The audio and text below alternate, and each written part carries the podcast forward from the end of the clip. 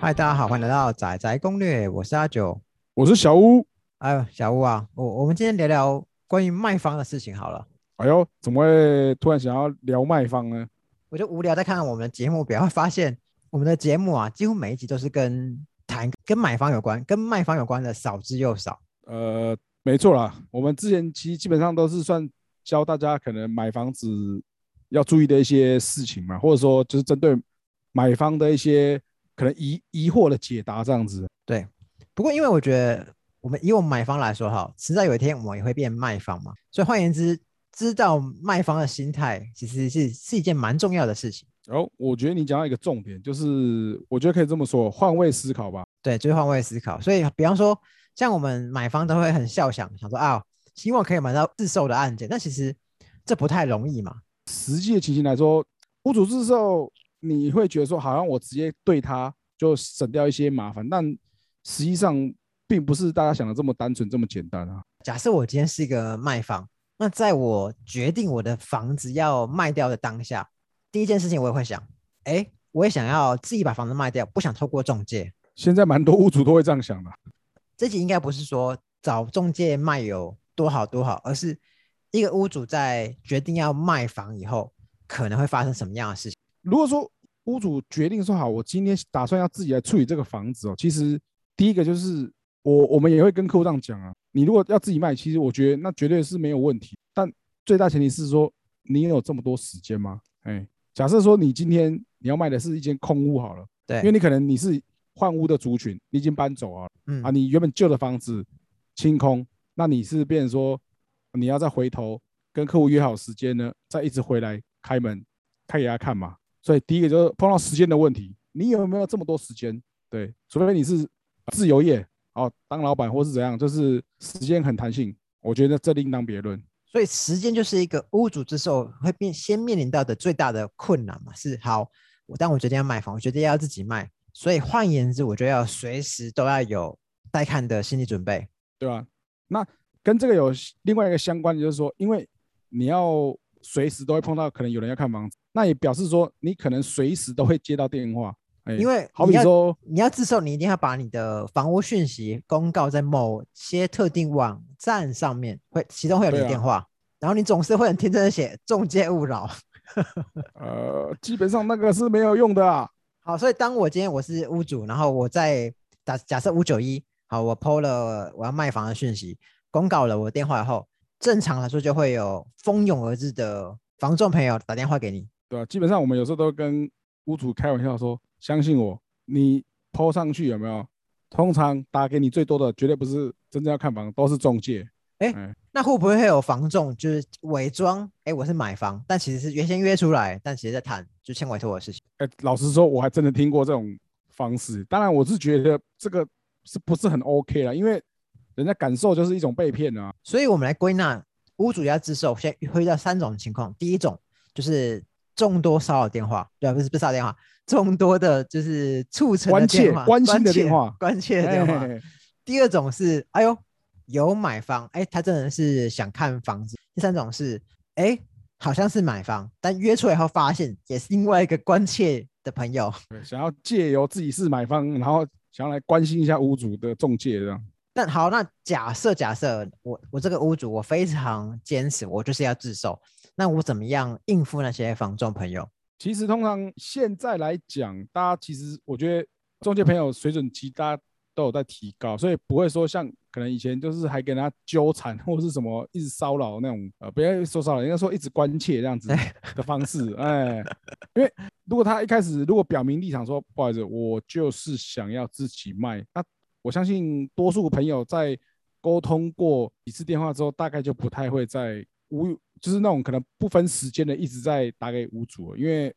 这确实已经会造成人家困扰。好，那假设某些应该是极少部分中介朋友，他的关切有点过于澎湃、过于汹涌，导致让屋主觉得，哎呦，你你怎么？我不是跟你讲过了吗？我就是要自售，你怎么没没隔两个小时打电话过来一次？这这种情况该怎么办？现在其实我们呃基本上可能碰到的话，有没有大概都是电话可能就会直接被设为拒绝，会列入黑名单。哎，因为有一个很方便的东西叫什么叉叉扣的东西有没有？呃，叉叉扣哎广告它是可以直接设定一些转接或设定一些什么封锁的。对，好，那假设我非常顺利，好，那也卖掉。但但如果你今天屋主自售，你可能你自售了一段时间，那你觉得，哎、我今天要协调很多时间，我觉得非常繁琐的时候，当我改变主意要找中介买，那你也主动去你自己觉得信任的房仲公司有签约，但这时候你还是会正常来说还是会接到各种不同电话嘛？这个还是很有可能，只要你的售屋的资讯在网络上流通的话，基本上都会接到电话。但换言之，当你今天是跟别人签委卖的专约，理论上你就是找那一间中介卖。但如果你今天签一般合约，那你还是可以找其他房仲帮你卖，你同时可以自售。没错，但因为我之前遇过一个，应该说不是遇过，是有听过别人讨论，是有些屋主他的情况是，哎，某些买方透过中介有找他看房，那后续他们呃买方跟卖方其实有一些私下联络，他们想要，哎，那不然我们不要透过中介买卖，我们自己私下买卖，这件事情是 OK 的吗？啊，当然是不行，因为这个是有我个人这样这么想啊，这种是可以分两个层面啊。当然，第一个，呃，我们我们讲一个，这是道义问题啊。我这么、啊我这么讲啊，哎，就啊如果说你觉得你 OK，你过得去，那那当然这是个人价值观的问题。对，那第二个就是说，合约精神的条文上面通常会有写说，如果你是跟这个中介看的，那可能几个月内你们自己成交的话，业务或者说这个中介公司他们是有权利向你追讨这个服务费的部分。那讲到中介的服务费，那我相信今天不管买方还卖方都一样，大家想要整中介费，就是也因为大家觉得，哎，那个服务费到底服务在哪里？所以以卖方来说，哈，你觉得今天卖方找中介委托那些服务费到底花去哪里？呃，我们讲几个部分好了，像刚第一个，我们一样讲屋主自售最长的就是时间的一个影响嘛，还有因为他可能要一直接电话，生嗯活受打扰。那但是这个事情呢，如果是你是交由中介来做的话，那全部都是中介来承担。对，对，那这样变成说他会帮你做一些有效的安，有效的，比如说过滤客户，因为你自己嗯。在带客户，你可能像呃，因为我们是已经有经验的话，所以我们会大概先了解一下客户需求，然后大概先确认一下是不是合适的客户，那可能才做介绍，才带看嘛。对，对，这个其实应该我相信就会有差异，因为一般如果没什么经验的屋主，他可能就是接到电话，只是大概问一下，就说好，那约什么时候去看，那就变成说你很有可能只是一直在带看，但不见得会真的清楚是不是这个客户是相对合适的，搞不好他其实不不是合适的，但你也要花时间带大家去看啊，这也是有可能的、打个比方，假设你今天卖的是一件两房的物件，你接到一通电话，对方看起来对你的房子非常有兴趣，那他到现场说：“哦哦，原来你这是两房啊，我我其实想看三房啊，那呃，谢谢你带我来看。”OK，那你很难刚开始透过电话就知道，哎，对方预他的想看的是三房，然后预算还要符合你想卖的区间嘛。所以换言之，这件事就是你房仲在替卖方在过滤买方的方式嘛。你大概会抓对方的预算，还有对方的房型，然后地区等等。没错啊，这个是呃一般民众哈，我们不要特别讲，我主要是说一般民众可能在这个方面来说，他们相对不太可能说跟我们这种有从业经验的业务来说会一样这样子这么做。那除了过滤客户以外，那还有什么？你觉得是屋主自售比较没有的优势？哦，当然，因为另外就是说，可能这中间会牵涉到一些专业知识嘛，跟房屋相关的啊，或者是说买卖相关的，这个我们都可以及时跟客户做回应。那相对来说，是不是增加销售成功的机会？就是换言之，假设今天屋主有一些卖方的税务的相关的问题，他可以先跟你们讨论嘛。对啊，这样子是不是及时的等于说解答客户的疑惑？这样子，好，我知道的是，假设你今天屋主自售，其实你要可以抛网的地方，其实途径并不多嘛。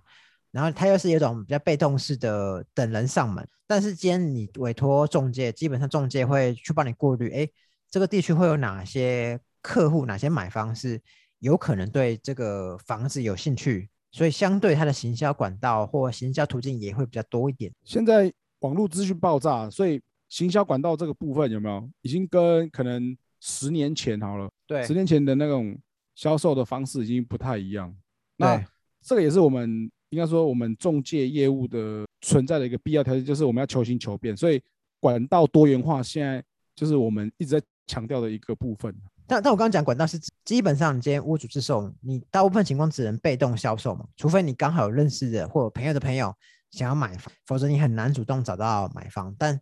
以房仲来说，其实你们会有一些口袋名单，是哎，你们知道有这些买方是在找这样子的房型，所以有机会可以主动接触潜在的买方。对啊，这个就是我们中介一样跟一般民众的一个差异，因为他们不可能随时。手上都会有说什么？哎，我已经有经营一段时间，或者说刚好有知道说有一个客户，他可能看了一段时间房子，哎，刚好这个条件就是跟你的房子需求整个可以做一个配对，不太可能，一般人不太可能会这样子去做这样的一个记录嘛。但是我们中介呢，呃，基本上这个部分一定都会时时刻刻有在做一个追踪，嗯。我我有种例外，假设你今天你卖方是一个，你有自己的自媒体，你的 YouTube 频道很多人看，或你自己有自己的节目，你可以说，哎，我有刚好有房子想卖，大家可以主动跟我联络，这种情况可能会好一点点，对不对？哦，当然了，如果你今天刚好是一个什么 YouTuber 啊，或是什么，对 你你有在经营 IG 啊，什么粉砖，其他那个，那那当然这样另当别论，因为可能或许你跟你的粉丝问一问，搞不好就会有人回答你。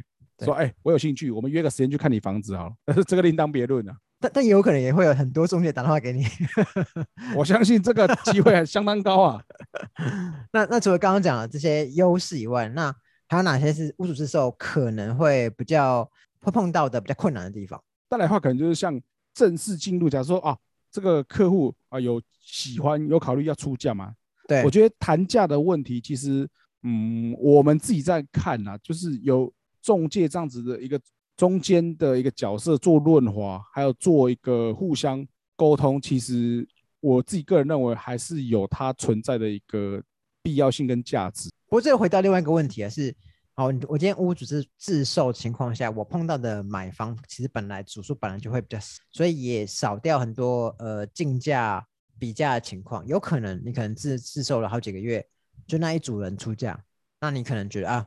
那我房子还是得卖嘛，那那我就卖给你，你就少掉很多比价的机会。这确实是啊，因为再来是说，一般来讲有没有？如果像好，我们讲说这两年市场行情还不错，所以可能呃我们会这样讲哦，认为说现在可能比较偏向卖方市场好，所以呃屋主们当然大可以是说好，反正我简单嘛，我就定这个价钱嘛，可以价钱接受，再我就卖就好啦，这哪有什么问题？其实屋主这样讲也没错，因为现在。来讲，确实趋势是目前短期内来看是这样子是没有问题。但假设哦，如果今天是反过来讲，是在另外一种情形，它可能是景气下修，或者说可能开始没有这么热的时候，那当然，我觉得谈价或许就不是这么的单纯，这么直接说哦，价钱你出得到啊，这样来就好。那可能会是不是需要多次的沟通，或是做一些讨论什么，才有可能让大家的。有机会有交集，顺利再把房子卖出去。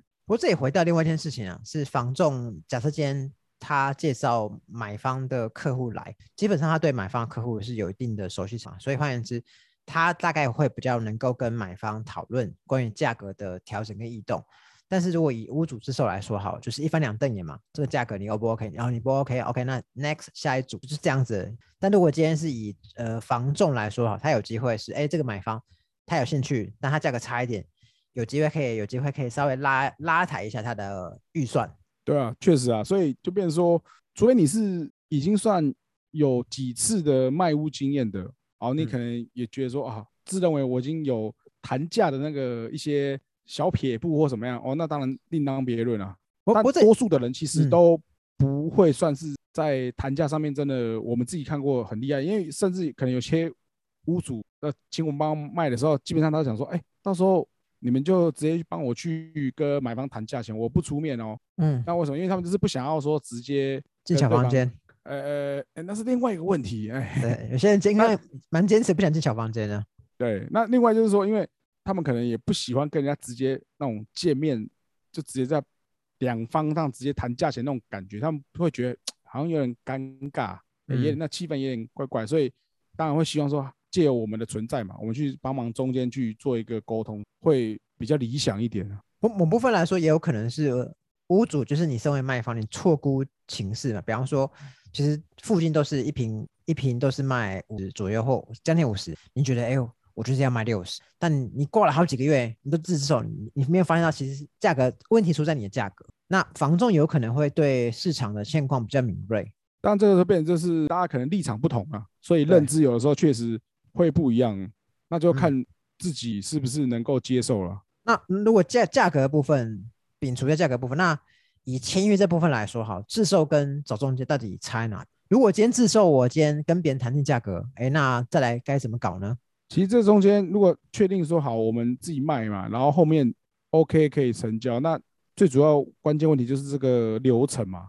对，那流程其实就牵涉到所谓交易安全的问题。哦，那这部分屋主也可以自己请请代书啊。啊，没错，他可以自己请代书，但是呃，多数的人，我们讲是说不是那么常有买卖经验的屋主好了。对你是不是也会担心说，那我这中间如果有什么问题，是不是很有可能我我房子会不会出了什么状况嘛？会不会代书会不会坑我之类的？因为像这个问题，其实你会担心，买方也会担心，所以有时候会变说，好了，我自己卖房子，可是那到底代书要用谁？那那不是也很就是很多人在推？如果今天你自监自售，建议是要找双代书嘛？是你买方找个代书，你卖方要找个代书。对啊，没错。但是问题是，真正实际上，因为你能办这些流程的也是只有一个代书而已，那另外的只能做一个监督的动作。对，所以变说交易安全其实最主要还是差在说，呃，旅保之余，你会不会有其他的一些状况发生？嗯，所以我们总结一下，是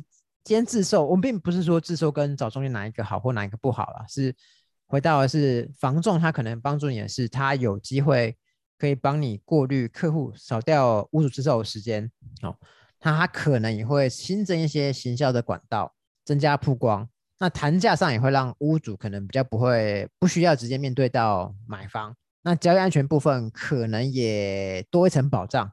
但不代表找中介就一定没问题嘛。所以应该是讲各有好坏嘛。所以对，因为看嗯，交易安全这边再补充一下，就是说，因为以前为什么会人家会提交易安全，是因为确实有蛮多新闻都有提到，像以前会有发生状况是说找呃代书来，那就变成说可能代书跟好比说买方联合联手，他们就是其实要做这个局。我一开始我会跟你讲说，我我可以出一个很漂亮价钱，那当然这时候屋主听了就会见猎欣喜，说好啊，你愿意出这么漂亮的价钱跟我买，我当然卖你啊。对。那确实在前面的时候，这个买方也如期付了款，比如说付了一层或两层，对。就钱付了之后，就要求说，哎，我要过户，然后权状什么，就是等于是说在只付部分的价金之后呢，我们就把房子过户到这个新的买方这边，对。那就后续过户完之后，人就跑掉就不见了。以前确实是有这样的问题，但是现在说有一个履约保证专户，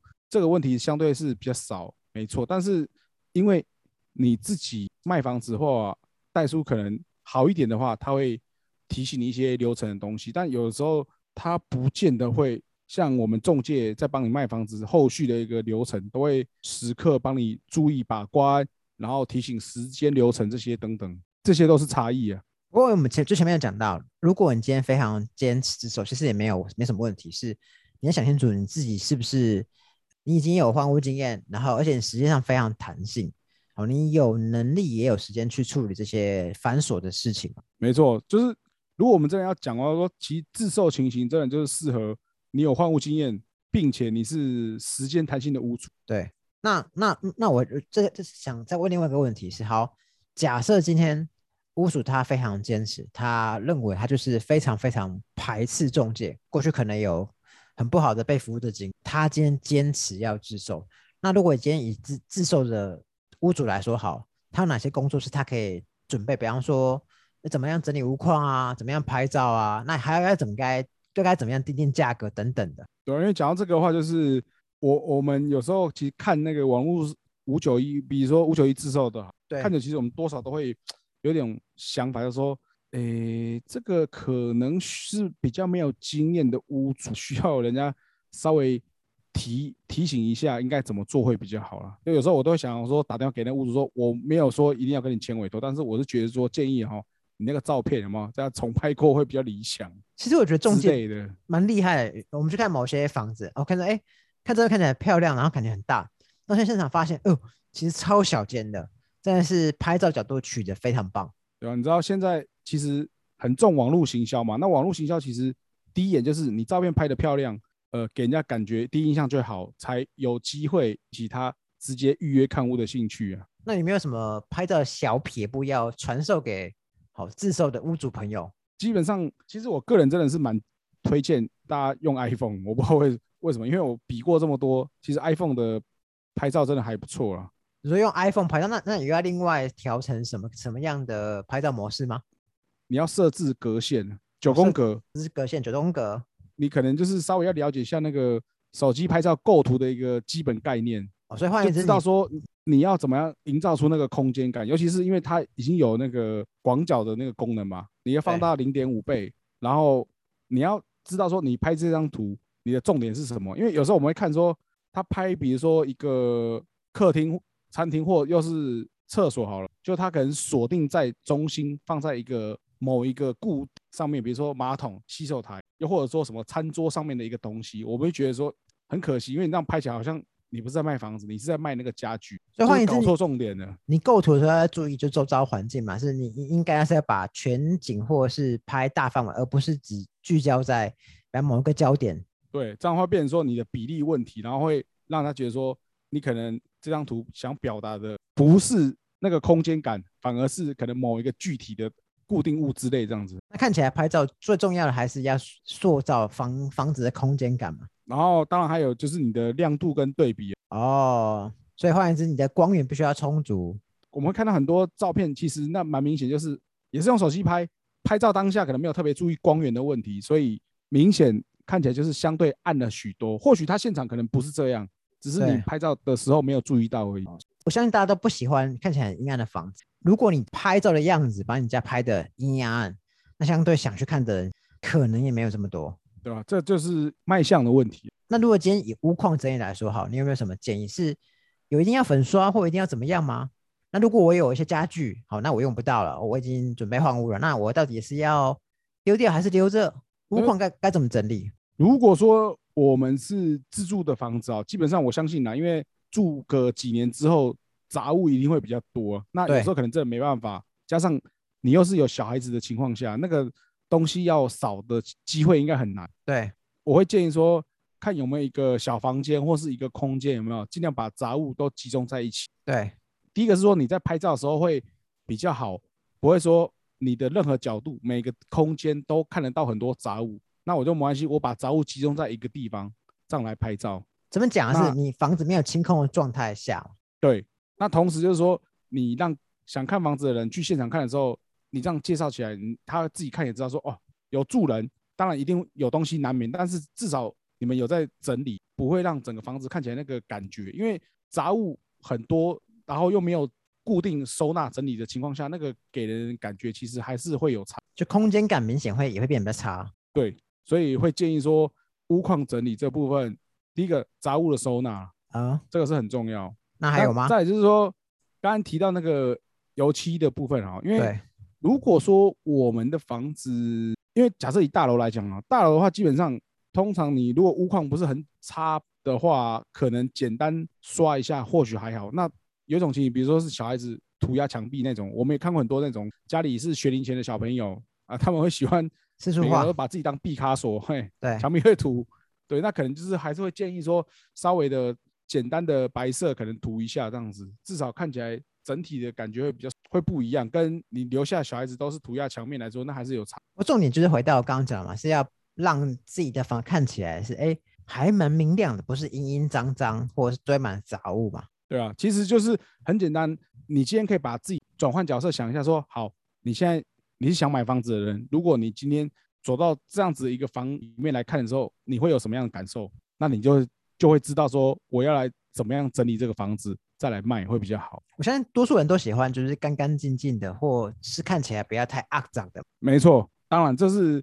多数人都会这么认为的。好，那还有哪些是售屋的前期准备工作呢？以屋主自售来说，那像刚有讲到另外一个重点就是定价策略嘛。那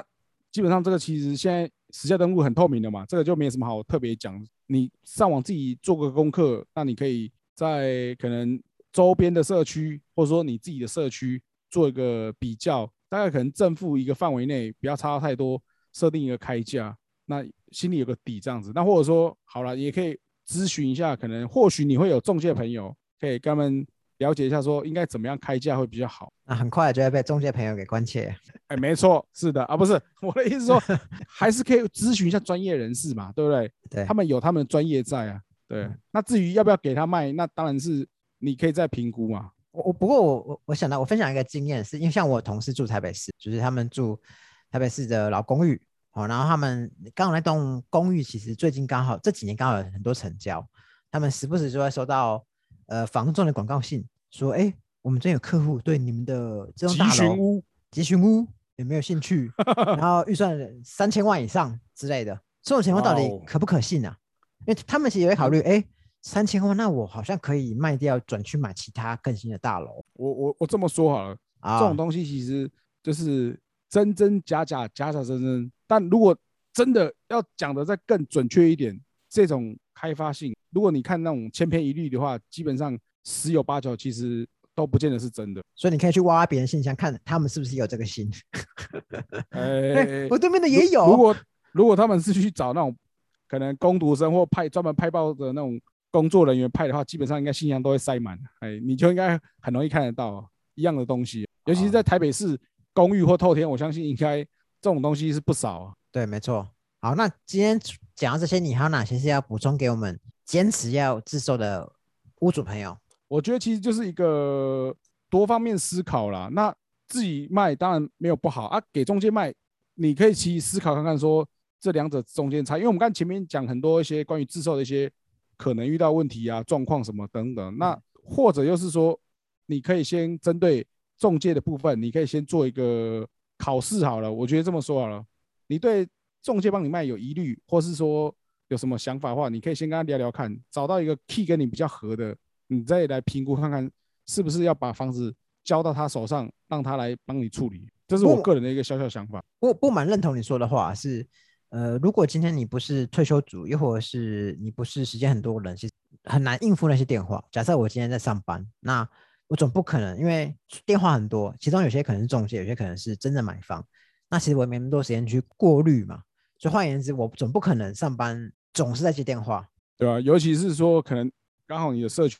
又是那种比较，我们这样讲热门的社区好了，那当然也就可能会很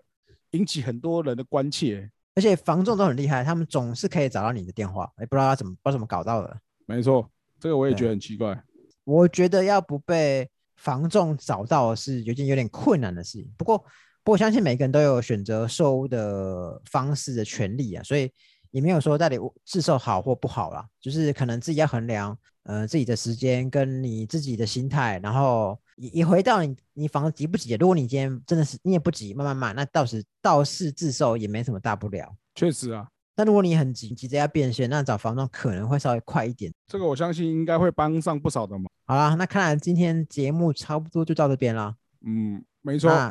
未来如果还有其他关于屋主的主题，我们就下次再聊喽。好的，先这样啦，拜拜。拜拜。